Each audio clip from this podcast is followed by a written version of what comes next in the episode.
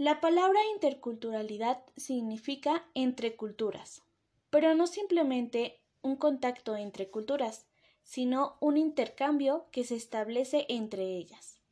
Esta debe ser entendida como un proceso permanente de relación, comunicación y de aprendizaje entre personas, grupos, conocimientos, valores y tradiciones distintas, orientada a generar, construir y propiciar un respeto mutuo y un desarrollo pleno de las capacidades de los individuos.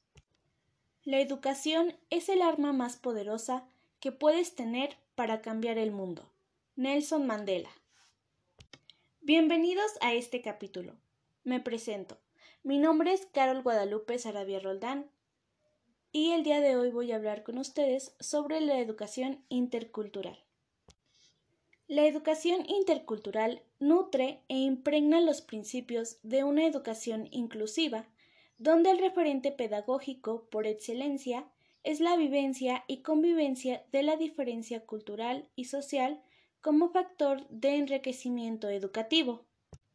La incorporación de alumnos de diferentes orígenes culturales con distintas lenguas y costumbres hacen que los profesores deban plantearse nuevas actitudes y estrategias para evitarse posibles situaciones de discriminación o de desventaja educativa.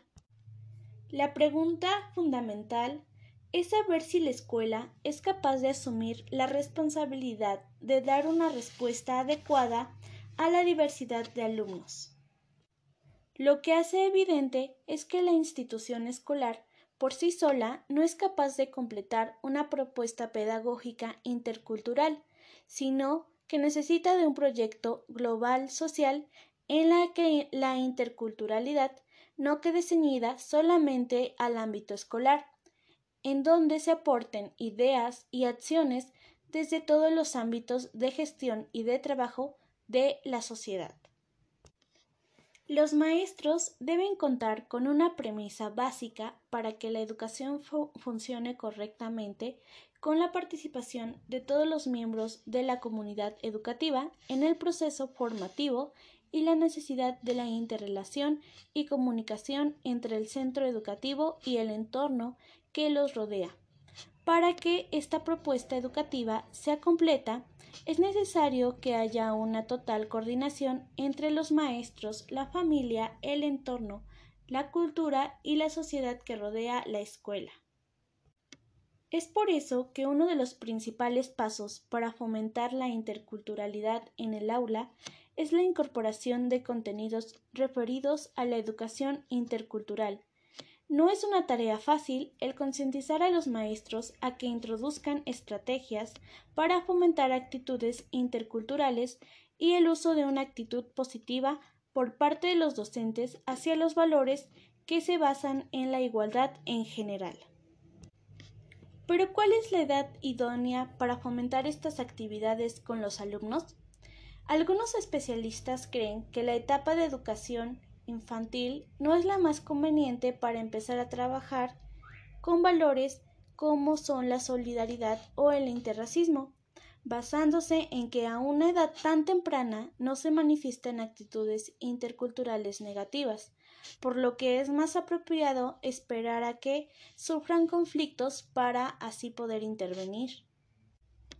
En mi opinión, considero que la etapa infantil es la mejor para incorporar actividades relacionadas con la actitud y los valores promulgados por la educación intercultural, puesto que muchos estudios apuntan a que la edad en que los niños empiezan a escolarizar aproximadamente de 3 a 4 años es donde los niños ya empiezan a tener una identidad social inculcada desde el núcleo familiar. Sin embargo, la etapa adolescente es un punto crucial para el cambio discriminativo dentro de las aulas y la sociedad. Las relaciones de interculturalidad e identidad, unidad y diversidad.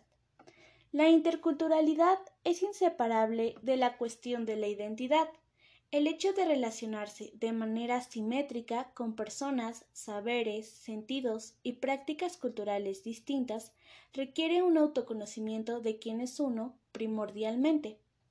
La interculturalidad es un proceso dinámico y permanente de relación, comunicación y aprendizaje entre culturas en condiciones de respeto, legitimidad mutua, simetría e igualdad.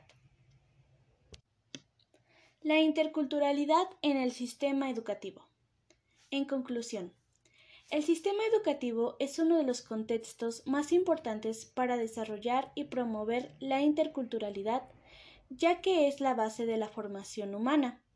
Incluir la interculturalidad como elemento básico del sistema educativo implica que se asume la diversidad cultural desde una perspectiva de respeto y equidad social.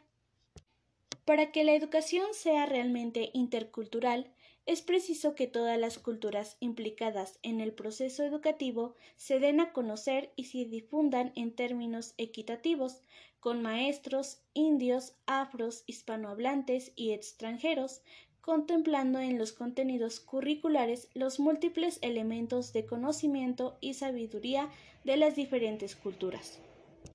Si enseñamos a los niños a aceptar la diversidad como algo normal, no será necesario hablar de inclusión, sino de convivencia.